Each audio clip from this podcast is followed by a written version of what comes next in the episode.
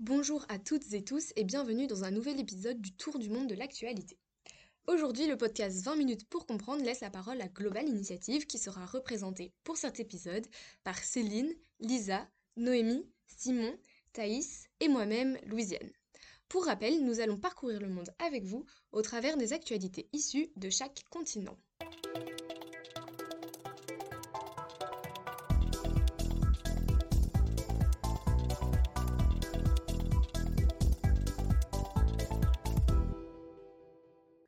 Commençons donc en Europe avec Lisa qui remplace René. Lisa, que se passe-t-il actuellement en France? Depuis plusieurs semaines, la France fait face à d'importantes vagues de mobilisation, de grèves, de manifestations et de mouvements d'humeur. Le jeudi 23 mars, le syndicat de la Confédération générale de travail, c'est-à-dire la CGT, dénombrait près de 3,5 millions de manifestants dans les rues. Cette situation est due à une, opposition des syndicats, des organisations de jeunesse et même de certains parlementaires à un projet de loi du gouvernement visant une réforme globale des retraites. Mais alors, en quoi consiste cette réforme des retraites? La réforme des retraites est un projet de loi porté par l'exécutif français qui vise dans un premier temps à repousser l'âge légal de départ à la retraite à 64 ans au lieu de 62. Dans un second temps, la réforme permettra d'allonger la durée des cotisations à l'âge de 43 ans au lieu de 42 initialement. Cette mesure devait être mise en application en 2035, mais compte tenu de la nouvelle réforme des retraites, elle sera finalement appliquée dès 2027. Selon le président français Emmanuel Macron, l'objectif de cette réforme est de consolider les régimes de retraite par répartition. Il s'agirait aussi d'une mesure urgente devant permettre de combler un déficit économique pouvant atteindre plus de 150 milliards d'euros sur les dix prochaines années. Face au refus de certains parlementaires de soutenir les mesures proposées par le gouvernement, la Première ministre Elisabeth Borne a proposé à l'utilisation de l'article 49.3 de la Constitution, lui permettant ainsi de passer outre le Parlement et d'adopter définitivement la réforme la semaine dernière. Cependant, le Conseil constitutionnel a été saisi du projet de, loi de réforme des retraites par la Première ministre, des députés de Rassemblement national et des députés de NUPES, afin d'évaluer d'éventuels vices de forme dans le processus d'adoption. Le Conseil constitutionnel devra également examiner la recevabilité de la demande de référendum d'initiative partagée déposée par la gauche afin de consulter directement le peuple français. Par ailleurs, l'utilisation du 49.3 a failli conduire à une dissolution du gouvernement à la suite d'un rejet de motions transpartisanes à seulement 9 voix près. Et voilà pour l'actualité française. Désormais, désormais peux-tu faire un point sur l'actualité en Ukraine? Plus d'un an après l'offensive militaire russe menée en Ukraine, la guerre se poursuit en Europe. Bien que les deux pays tendent à minimiser leurs pertes, en janvier, le chef d'état-major norvégien Erik Johan Christophersen estimait plus de 180 000 soldats russes et 100 000 soldats ukrainiens qui ont été blessés ou tués. Les déplacés sont évalués à plus de 7,2 millions de réfugiés par le Haut Commissariat des réfugiés des Nations Unies. Lors de son discours sur les aides de la nation, le président russe Vladimir Poutine annonçait la suspension de la Russie à l'accord New Strat sur le désarmement nucléaire et a menacé de réaliser de nouveaux tests nucléaires si les États-Unis en faisaient en premier. Une décision qui révèle davantage l'idée d'une escalade de la menace nucléaire. En effet, cette décision est en adéquation avec sa logique selon laquelle l'Ukraine serait un moyen pour les Occidentaux de porter atteinte à l'intégration territoriale et aux intérêts de la Russie. À cet effet, il a promis de poursuivre la guerre, faisant porter responsabilité de l'intensification du conflit aux États-Unis et ses alliés. De plus, dans le cas d'une résolution de conflit, la Chine appelle la Russie et l'Ukraine à prioriser le dialogue et à éviter tout incident nucléaire. Elle a en ce sens proposé un plan de paix structurant en 12 points majeurs aux antagonistes. Le président ukrainien, quant à lui, espère un renforcement du soutien européen et américain afin d'augmenter ses chances de remporter la guerre. Par ailleurs, la Chambre préliminaire de la Cour pénale internationale a émis un mandat d'arrêt contre Vladimir Poutine pour des crimes de guerre concernant la, déportation et le transfert illégal d'enfants des territoires occupés d'Ukraine. Le président russe pourrait ainsi être arrêté et encourt au moins 30 ans de prison s'il est jugé coupable. Le premier vice-président russe, Dmitri Medvedev, quant à lui, considère qu'une arrestation de Vladimir Poutine à l'étranger reverrait à une déclaration de guerre. Toutefois, la décision de la Cour pénale internationale semble controversée sur la scène internationale, d'autant plus que certains États, à l'instar de la Hongrie et de la Centrafrique, refusent de se soumettre à la décision de l'instant judiciaire international. Merci beaucoup Lisa. Désormais, penchons-nous sur l'actualité américaine avec Thaïs. Ce dimanche, à Cuba, et comme tous les cinq ans, les électeurs étaient appelés aux urnes afin d'élire les députés de l'Assemblée nationale. Avec un seul parti autorisé à soumettre des candidats, et 470 sièges de députés pour 470 candidats, l'issue de ce scrutin ne fait pas de doute. Malgré la propagande gouvernementale, les citoyens ne sont pas dupes et le taux d'abstention atteint les 35%. Mais alors ce contexte politique fait-il partie des causes de l'exode des citoyens? Tout à fait. En 2021, ce sont des centaines de milliers de Cubains qui ont quitté leur pays à la recherche d'un emploi, d'une vie meilleure. Les maisons à vendre poussent comme des champignons à travers la Havane et plusieurs quartiers se sont complètement vidés de leurs habitants. Le contexte d'hyperinflation, de sanctions imposées par les États-Unis et de corruption ne permet pas d'envisager une amélioration de la situation socio-économique du pays à court terme. Cap à présent sur le Pérou. Ce pays de près de 32 millions d'habitants traverse une crise politique depuis plusieurs mois à présent. Le 7 décembre dernier, l'ex-président Pedro Castillo tente de dissoudre le Parlement, alors que ce dernier cherche à le chasser du pouvoir. Ce coup manqué lui a valu un aller simple en détention préventive et son remplacement immédiat par sa vice-présidente, Dina Boluarte. À la suite de cet événement, un mouvement de contestation sociale a vu le jour et ce principalement dans les provinces plus défavorisées du sud du pays. Mais alors, quelles sont les revendications des manifestants? Les manifestants réclament l'instauration d'une assemblée constituante ainsi que l'organisation immédiate d'élections. Corruption, inégalité sociale, racisme, violence policière, nombreux sont les combats qui alimentent la colère de la rue. Les affrontements entre manifestants et forces de l'ordre ont déjà fait près de 50 morts et des centaines de blessés depuis décembre. Mais alors, quelle est l'issue pour cette crise politique? Les autorités du pays comptent sur un affaiblissement du mouvement social, notamment dû aux pénuries et à la hausse des prix. Mais certains observateurs redoutent au contraire un renforcement de la fracture sociale et une montée de l'autoritarisme au Pérou. Nous terminons notre tour du continent américain aux États-Unis avec le bras de fer entre le réseau social TikTok et les autorités américaines. Ce jeudi 23 mars, le PDG de l'application mondiale s'est présenté devant le Congrès américain afin de défendre cette dernière contre la menace d'interdiction totale sur l'ensemble du territoire. Filiale du groupe chinois ByteDance, TikTok est accusé de nuire à la sécurité nationale et nombreux sont les pays occidentaux, dont la Belgique, ayant pris la décision d'interdire l'utilisation de la plateforme à leurs fonctionnaires. Pourquoi les Occidentaux se méfient-ils autant de ce réseau social? Bien que son PDG affirme diriger TikTok depuis Singapour, c'est son lien avec la maison mère ByteDance qui pose problème aux autorités occidentales. L'application est en effet accusée de donner accès aux données des, des, utilisateurs au gouvernement chinois. Ce dernier pourrait également se servir de la plateforme afin de répandre sa propagande et manipuler l'opinion des citoyens. Toutes ces accusations ont été réfutées par les dirigeants de TikTok lors de son audition, mais cela n'empêche pas les États-Unis de continuer à réclamer la vente de l'application par le groupe ByteDance. Finalement, quelle est la réaction de TikTok face à cette injonction? La plateforme s'est notamment défendue à travers une de ses porte-paroles qui déclarait que si l'objectif est de protéger la sécurité nationale, une cession ne résout pas le problème. Le fait que l'application change de propriétaire ne signifiera pas l'imposition de nouvelles restrictions sur la circulation des données ou l'accès à celles-ci. Selon TikTok toujours, la meilleure façon de répondre aux inquiétudes concernant la sécurité nationale serait d'utiliser les systèmes américains de protection des données des utilisateurs du pays, avec un contrôle solide et des vérifications par des tiers, ce que le réseau social déclare être en train de mettre en place. Avec plus d'un milliard d'utilisateurs à travers le monde, TikTok n'a pas dit son dernier mot et semble bénéficier du soutien du grand public. D'autant plus dans un contexte où les plateformes américaines sont également accusées d'ingérence politique et de manipulation des citoyens.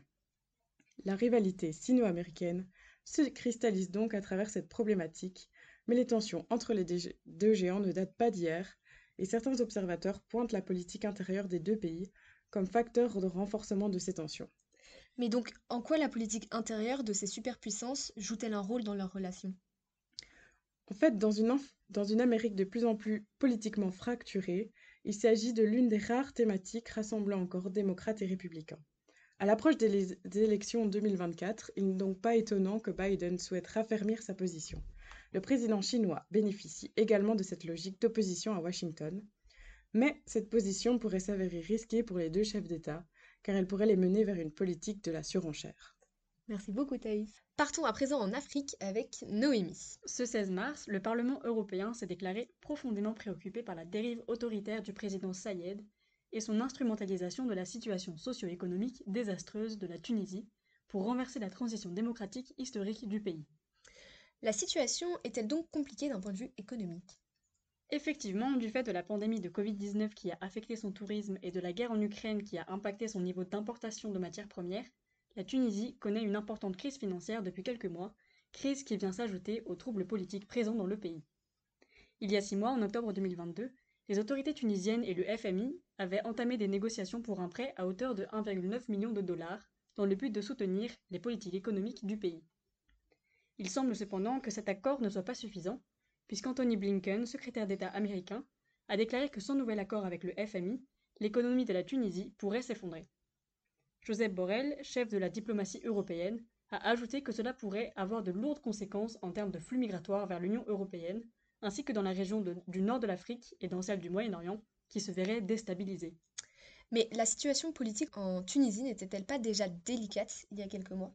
Tout à fait. Mais revenons d'abord sur euh, les étapes marquantes de la transition démocratique tunisienne. En 2011, les Tunisiens, dont en majorité des étudiants, protestent dans les rues en scandant Ben Ali dehors. C'est chose faite puisque le 14 janvier, le, dictateur Ben Ali, chassé par la population révoltée, fuit le pays. C'est le fameux printemps arabe qui a incité toute une vague de révolutions pour la démocratie dans certains pays du Maghreb. La population refuse la dictature et la corruption et demande des actions concrètes pour lutter contre la pauvreté et le chômage. Par la suite, le parti islamiste Ennahda est majoritaire à l'Assemblée. Une nouvelle constitution est adoptée en 2014. Elle promet d'appliquer, avec des compromis, les objectifs de la révolution. La Tunisie devient donc un régime semi-présidentiel, signe que les réclamations de la population ont été entendues. La même année, Ennahda est battu aux législatives et quelques mois plus tard, Beji Kaïd Essebsi remplace Monsef Marzouki à la tête du pays. Pendant cette période, plusieurs attentats ont eu lieu, mais la situation politique reste relativement stable. Et après? Arif Kaïs Sayed est élu en 2019. Il est spécialiste en droit constitutionnel, un profil qui plaît beaucoup aux Tunisiens, qui sont toujours en pleine transition démocratique. Sayed a de plus affronté au second tour Nabil Khaouri, inculpé pour blanchiment d'argent. L'actuel président avait donc tout pour plaire. Mais en réalité, M. Sayed est très conservateur dans son idéologie et ses positions. Le 25 juillet 2021, il suspend les activités de l'Assemblée nationale et s'octroie les pleins pouvoirs. Par la suite, il dissout l'Assemblée nationale, abroge la Constitution de 2014 et en introduit une nouvelle. Il demande par ailleurs la suspension de plusieurs magistrats. On est donc bien loin des espoirs de la population qui ne demandait qu'à voir une démocratie. Le 20 mars 2022, jour du 66e anniversaire de l'indépendance de la Tunisie, environ 2000 personnes ont manifesté dans la capitale contre le président. Un an plus tard, Kaye Sayed, toujours au pouvoir, a choqué la population par, des propos racistes. Utilisant la théorie du grand remplacement, il a demandé la mise en place de mesures urgentes contre les immigrés d'Afrique subsaharienne qui, selon lui, seraient la cause de violences et d'actes inacceptables. Du fait de ces propos et malgré la situation économique tunisienne, la Banque mondiale a décidé de suspendre son partenariat avec le pays, tandis que le FMI se montre réticent à l'idée d'augmenter le montant de ses aides. Ces deux instances internationales attendent de la Tunisie la mise en place de mesures risquant d'être impopulaires, comme par exemple la fin de la subvention sur les, hydrocarbures. Le président tunisien craint donc qu'en conséquence de nouvelles contestations éclatent. Mais face à cette impasse, une prise de position semble cependant nécessaire, puisque si le FMI et la Banque mondiale sont hésitants, l'Union européenne ne compte pas apporter d'aide financière à la Tunisie sans accord signé entre le pays et le FMI. Merci Noémie. C'est maintenant Simon qui nous parle de l'Asie. En mer de Chine méridionale, la tension monte encore d'un cran entre les États-Unis et la Chine. En effet, le jeudi 23 mars, l'armée chinoise a affirmé avoir refoulé un navire de guerre américain, le destroyer USS Milius, qui avait pénétré les eaux revendiquées par la Chine, dans l'archipel des Paracels. De son côté, un porte-parole du commandement Indo-Pacifique de l'armée américaine a déclaré que l'USS Milius mène des opérations de routine en mer de Chine méridionale et n'a pas été refoulé. Les États-Unis continueront de voler, naviguer et opérer là où le droit international le permet. Cet incident, dans les Paracels, n'est pas un acte isolé, puisque la mer de Chine du Sud est devenue un véritable terrain d'affrontement entre les États-Unis et la Chine. Deux zones concentrent toutes les tensions. L'archipel des Paracels, situé au large du Vietnam, qui en revendique également la souveraineté à la Chine, et l'archipel des Spratleys, qui se trouve au large de la Malaisie et des Philippines. Pourquoi un tel intérêt de la part de la Chine? Alors, les intérêts chinois sont nombreux. Tout d'abord, d'un point de vue stratégique, le contrôle de cette mer permettrait de se projeter vers le plus grand océan du globe, à savoir le Pacifique. Cela permettrait d'avoir une présence renforcée au niveau du détroit de Malacca, par lequel près d'un tiers du commerce mondial transite, et aussi au niveau du passage de la nouvelle route de la soie qui, se situe au même endroit. L'exploitation des ressources est également un facteur primordial. En effet, cet espace maritime offre de gigantesques réserves halieutiques, élément crucial dans une région bordée par les pays les plus peuplés au monde. La mer de Chine méridionale détient également des réserves de pétrole et de gaz non négligeables. Mais qu'en est-il des intérêts américains dans la zone? Les intérêts américains dans la région sont à la fois liés à ceux de la Chine et sont à la fois différents. La stratégie américaine est une application de la stratégie du containment. Leur vision est simple. Ils souhaitent établir et contrôler la zone pour faire pression sur la Chine et la forcer à retirer ses forces militaires de la région contestée. En effet, si on observe la position des bases militaires américaines dans la région, il apparaît une véritable ligne qui ceinture la Chine. Le but est de maintenir la République populaire dans ses frontières reconnues par le droit international et l'empêcher de s'étendre au niveau de la mer de Chine du Sud.